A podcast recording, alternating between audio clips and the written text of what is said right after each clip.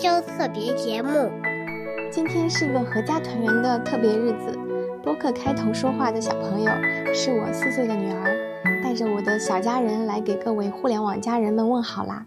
今年中秋我回了老家，此刻就在李白诗中“长安一片月，万户捣衣声”的这个地方，靠着窗户就能看到明朝修建的城墙，还有城墙上方高悬的已看过亿万年盛世变迁，但仍然宠辱不惊的满月。说是今人不见古时月。今月曾经照古人，但在西安这个地方，真的会有一种和古人一起共赏明月的那种穿越时空的奇妙感觉。在这个充满家的意味的节日，不知道此刻耳机那头的你，有没有和自己的家人，或是心中最在意的那个人共团圆呢？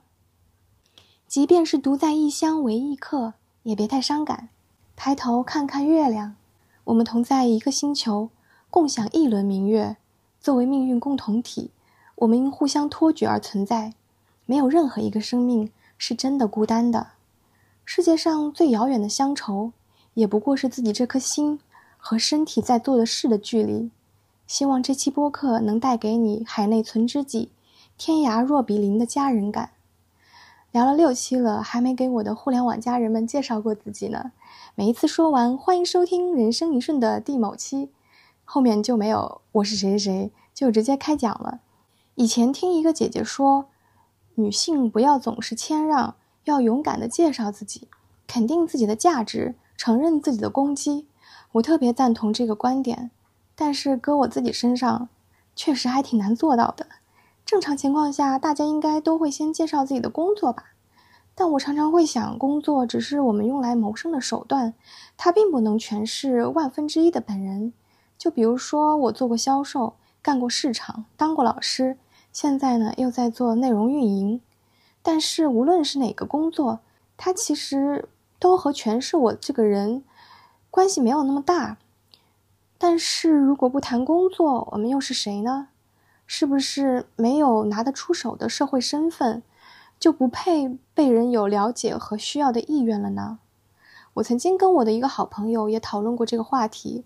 他说，在一次陌生的社交场合上，他一直无人问津，直到朋友给大家介绍说他是某名校的博士，在某大厂供职。那个厂子好像忽然就有一扇窗户给他打开了，他被看到了，就会有人主动过来和他展开了愉快的交谈。可是如果没有这个身份呢？或许他那已经走到嘴边的话，因为完全没有人在意，愿意停下来。给他一个说话的机会，以他温吞的性格，就只能生生咽回去了。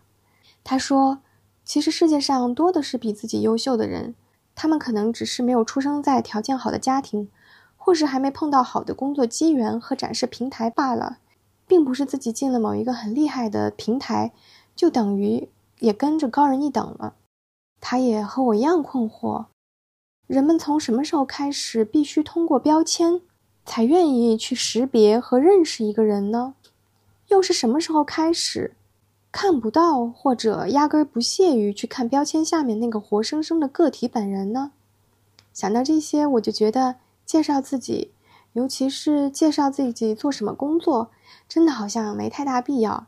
在播客这个完全陌生的场域里，工作很好，就能因为踩中听友们的慕强心理而产生价值交换吗？我偏要赌一赌，在这个相对纯净的能量场里，是不是一个人即使没有任何标签，甚至连自己的名字也不提，也能遇到相似的灵魂？宇宙好像真的愿意实现一个人心诚的愿望。一晃五期路过去了，不做自我介绍，好像一点儿也没耽误我遇到闪闪发光的灵魂们。做播客这短短的一个多月，竟然四舍五入收获了千位倾听者的订阅。这个增长速度是我自己完全没有预料到的。我截了一个很有寓意的订阅数字图，贴在 show notes 里了。祝愿看到的听友们都能获得这个数字寓意带来的地球金币，让自己在地球服务器打怪升级、通往自由的路上更加的顺畅无阻。每次看到播客订阅的数字增长，我都会特别高兴。对我来说，这不是一堆只在变化跳动的冰冷数字，而是一颗颗真实灵动的热烈生命。这么多充满灵气的生命，竟然愿意花自己人生岁月中宝贵而不可重来的那么半小时，甚至是一两个小时，来听我这个陌生的无名氏说话，甚至愿意在评论区打下带着心灵热气的长长的文字来鼓励我，这是多么让人感动的事儿呀！我不知道对于订阅我的大家来说，我意味着什么，但对我来说，大家就是我的互联网家人。我一直是一个爱好比较小众，也不怎么喜欢凑热闹的人。整个青少年时期，为了融入集体，我都在假装开朗热情。小时候，朋友们总会说我是最搞笑的人，只有我自己知道我的面具有多厚。或许是因为我很早就感受到了自己感兴趣的东西，身边的人都不怎么感兴趣。或者说会不被看好，甚至会鄙视，说没用又换不来钱，搞七搞八干什么？我知道我会收获到怎么样的打击和不被看好的嘲笑。我太明白人类的悲欢并不相通，所以我习惯隐藏自己。有时候觉得只有在无人知晓的旷野，我才能摘下面具，放心的做自己。播客就给我提供了一个这样的旷野。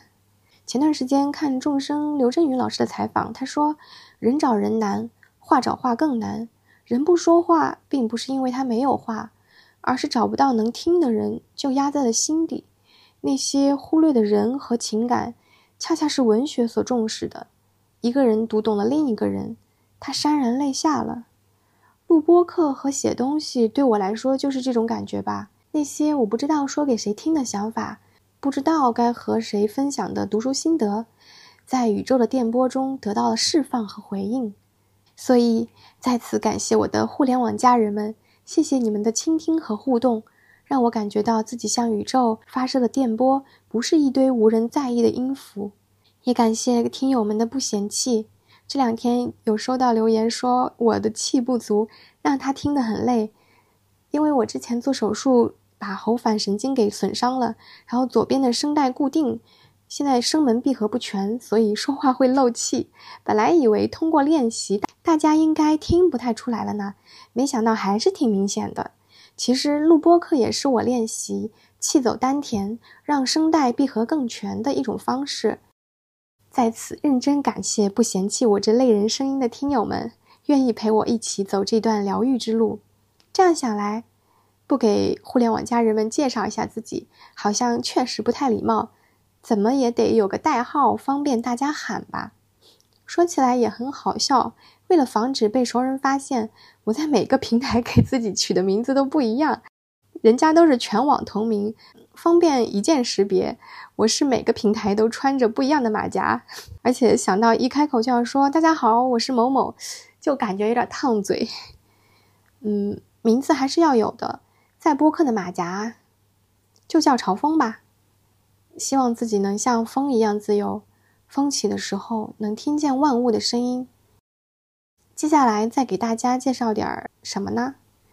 可能兴趣爱好、性格比工作啊、身份这种标签更能诠释一个人吧。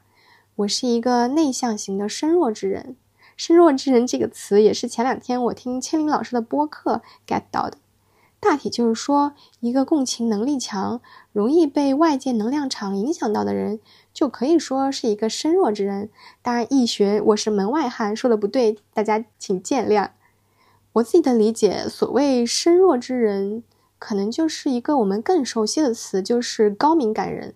痛苦和快乐都能在你这里成倍放大。我之前在读朱光潜先生写的那本《给青年的十二封信》中。他就有写到过，高敏感人其实是可以做最快乐的人的，因为人生乐趣一半得之于活动，还有一半得之于感受。世界上最快活的人，不只是最能活动的人，还是最能领略的人。所谓感受，它是被动的，是容许自然界的事物感动我的感官和心灵。世间天才之所以为天才。固然具有伟大的创造力，而他的感受力也分外比一般人强烈。比方诗人和美术家，你见不到的东西，他能见到；你闻不到的东西，他能闻到。所以，如果你跟我一样，也是个高敏感的身弱之人，连朱老都夸咱们是世界上最快乐的人啦，就别再因为自己的敏感而难受了。也许你会觉得，像我们这样的凡人，也不会是朱老书中说的那种什么世间天才。但是呢，这本书他还说了。领略趣味的能力，一半来自于天资，还有一半来自于修养。天资是基础，后天的修养可能更加重要。怎么样去修养呢？朱老说，大约静中比较容易见出趣味。如果一个人不能感受趣味，大半是因为他的心太忙不空，所以不灵。人要修心界的空灵，他就不能要求外界万物沉寂。因为万物是永远不会沉寂的，而且当你的心越空灵，你就越不觉得万物喧嚣，越觉得万物有灵且美。什么叫静呢？木心说：“无为在于为，而不在于无。静也不意味着闲，不意味着什么也不干，而是一个人在百忙之中，依然能保持心灵的节奏的那种感觉。万物静观皆自得。”四时嘉兴与人同，朱老写道：现代生活忙碌，而青年人又多浮躁。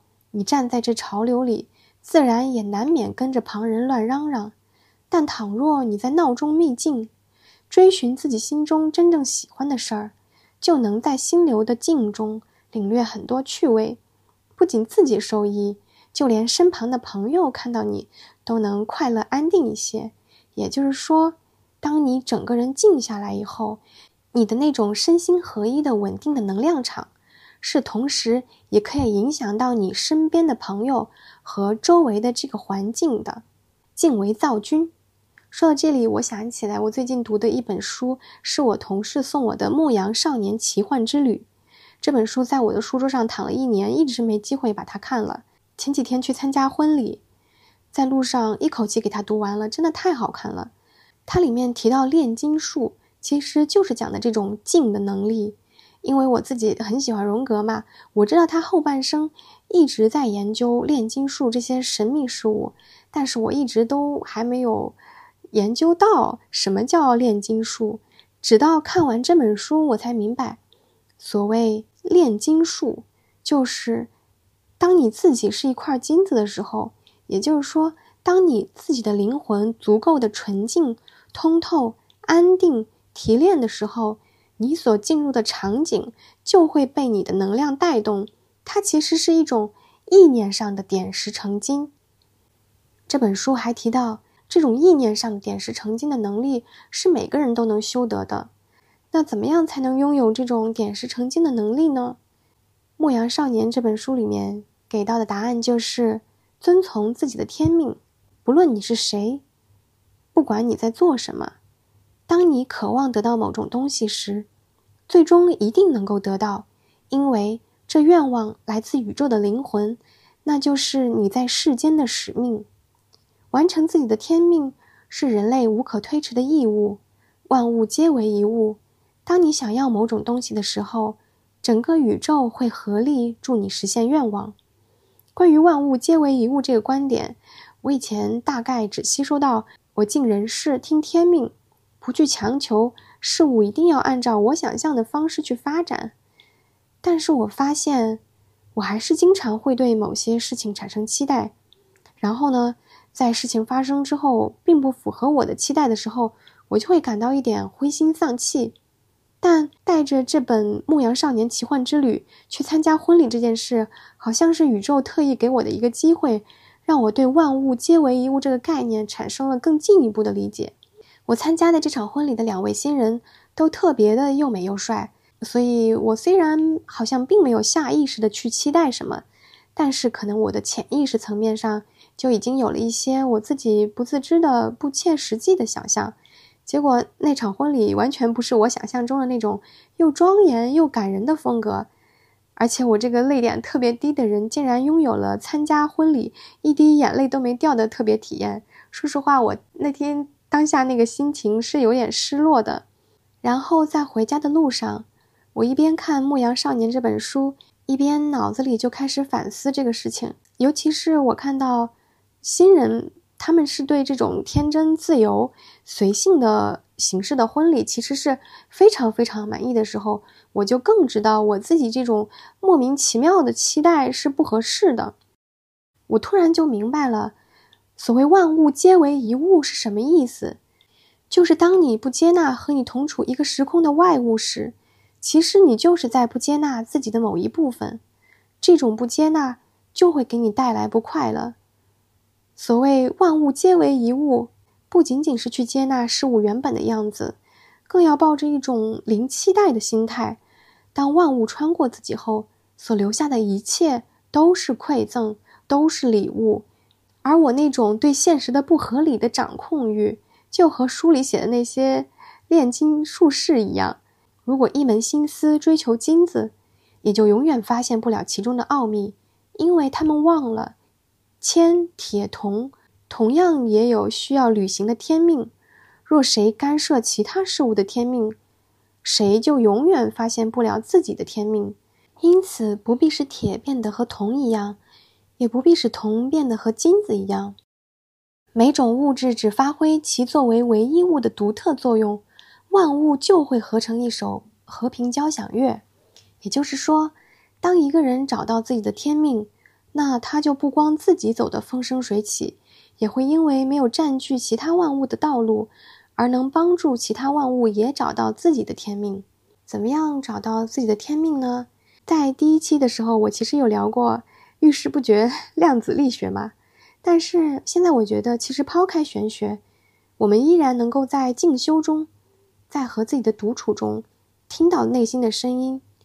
你可以想想，你你人生中有没有哪件事儿是你做起来特别轻松、特别开心、特别忘我的，但是呢，别人却没有那么轻松，或是老是想用来占你便宜的事儿。比如说，我就老有人找我写东西，找我补课，找我倾诉。那这不就是我的天命吗？所以我选择的工作就是主业是帮助他人获得身体健康的知识科普传播工作，副业选择了以帮助他人获得心灵健康的传播工作。我觉得这就是我的天命吧。前段时间有一位因为公众号结缘的朋友给我推荐了一本书，他说有没有可能这本书就是为你写的？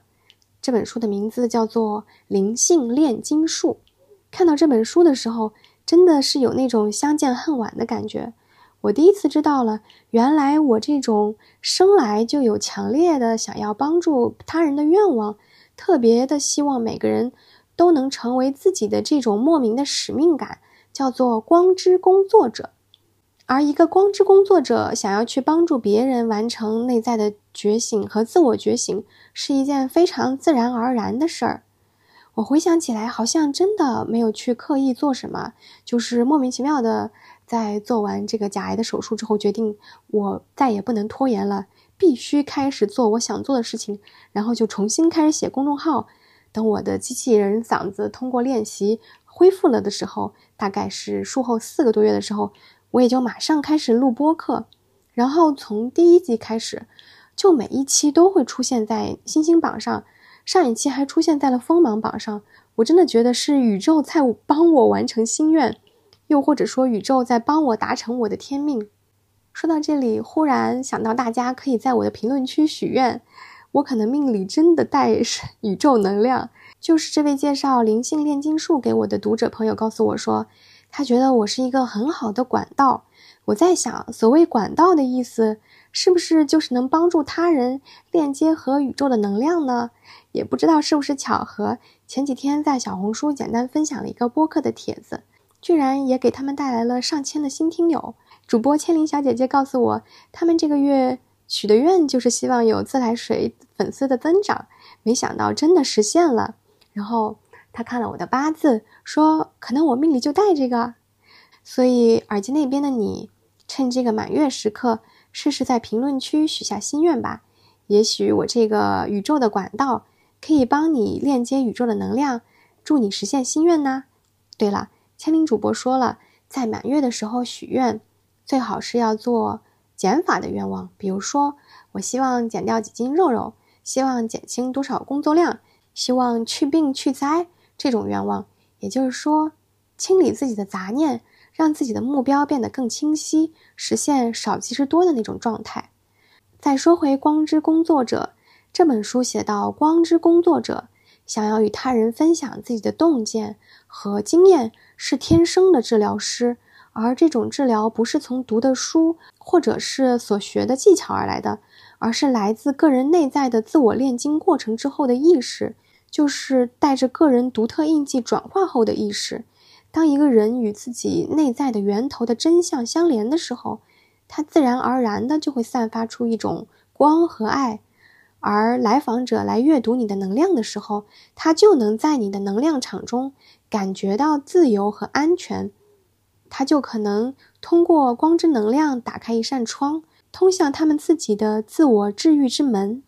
我回想起来，我分享一些怎么样穿越自己的情绪风暴，怎么样克服虚无主义的那些小方法，就是这本书里写的这种自我炼金过程之后的，带着我个人独特印记转化后的意识。这本书还说到，光之工作者必须依靠自己找到出路，而一旦如此。你就会吸引志趣相投的人来到你的生命中，他们反映了你的觉醒状态。我也确实是开始在履行这个使命的这五个月的时间里，认识到了那么多的相似的灵魂。但是呢，为了发现自己的光，你必须要经历的孤军奋战是你最沉重的负担。所以，听友中如果有和我一样的高敏感体质，而且热切的感觉到。和所有的生命都有命运共同体的连接，热切的希望每个人都能站在适合自己的位置上，发挥自己的天赋，而不是成为他人的工具人。也许你也会在生命的某一段历程中感觉到非常的至暗和痛苦，或者你现在正在经历这种痛苦。但是呢，现在你知道了，这是灵性炼金的必经之路。你再穿越风暴，但不代表你就是狂风。你只要全然的、深刻的去理解和拥抱你的内在小孩的痛苦，就离解决这种绝望不远了。这本书还提到，光之工作者要特别的注意保护自己的能量，因为你对他人的能量特别敏感，你可能会强烈的吸收了对方能量，而丧失了对自我的感受，因为强烈的想帮助某个人。但是在这个过程中，把自己的能量和对方的能量混合在一起了。这个时候，你就会开始不自觉地承担不属于你自己的负担，或者说是业力吧。也就是说，你在与他人共业。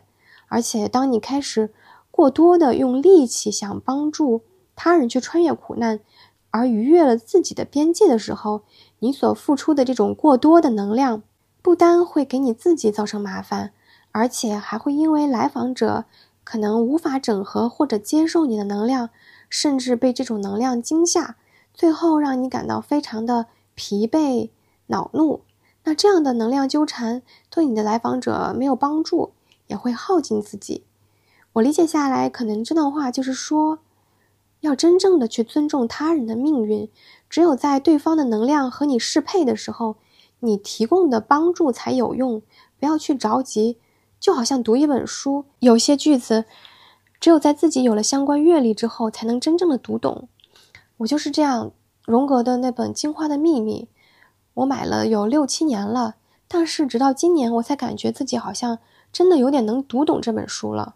光之工作者这个名字太长了，我觉得给我推荐这本书的朋友用的“管道”这个词汇可能更精准，因为你是一个管道，你不是一个池子。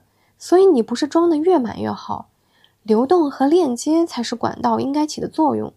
所以所谓的光之工作者，要保护好自己的能量，就是说不要让自己这根管道一下子涌入太多的事物，那肯定会爆掉的。其实，在这段时间的集中输出，我也感觉到自身的能量有些亏损。但是呢，本职工作太忙了，晚上回家，我们家小朋友也需要妈妈爸爸陪。能留给我自己独处、干点儿自己想做的事情的时间真的很少。有时候太想做心里想做的事儿了，就会去熬夜，像这样真的很不好。所以未来一段时间，我可能会做一些休整。虽然也不知道会不会有小伙伴在期待，如果后面有时候没有及时更新播客或者公众号，那就是我在修静回补能量，不用担心。好啦，在这个中秋佳节，就不浪费大家的时间听我这个闲人胡诌了。但愿在了解了我这个闲人之后，你还愿意继续订阅我的播客，听我的闲言碎语。再次感谢您的收听。如果大家感兴趣的话，以后我再详细的跟大家聊聊这本书带给我的一些感悟。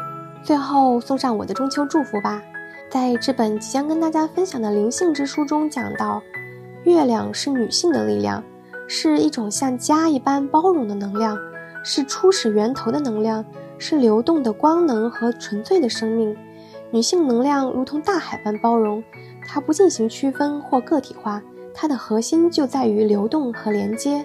不知道在这满月的时刻，你是否感受到了这代表女性能量的月光所带来的家的感觉？月光所至，万事胜意。衷心的祝愿您中秋愉快，身心团圆，心想事成。下期见喽，拜拜。